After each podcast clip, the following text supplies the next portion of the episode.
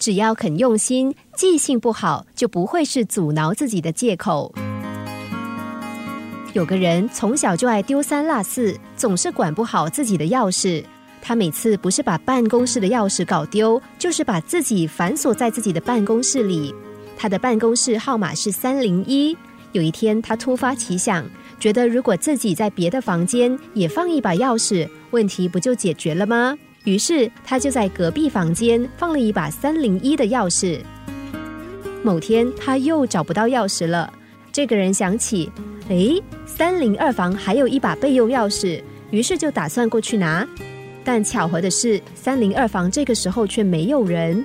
这下子，他又再次被关在自己的办公室门外了。终于，他下定决心，非得想个办法解决自己的健忘不可。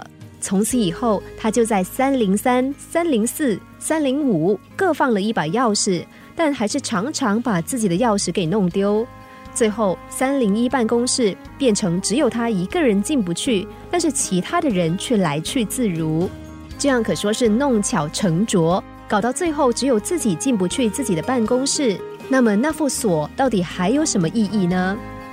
不过事情会变成这样，实在怪不了别人。明知道自己记性不好，却不用心想办法弥补，这才是最不应该的地方。怕把钥匙忘在其他地方，那么就多打几份，记在自己每一个带出门的公事包里，或者是还有第二种、第三种，甚至更多方法。关键在于，老是把同一只钥匙弄丢，第一个要怪罪的，恐怕不是记忆力，而是不用心。只要肯用心，记性不好就不会，也不应该是阻挠自己的借口。即便人脑有限，但是只要一本小笔记本就可以帮上很多忙，就看愿不愿意花心力找出解决的方法，如此而已。健忘不是病，健忘而不用心，这才是没有办法医治的陋习。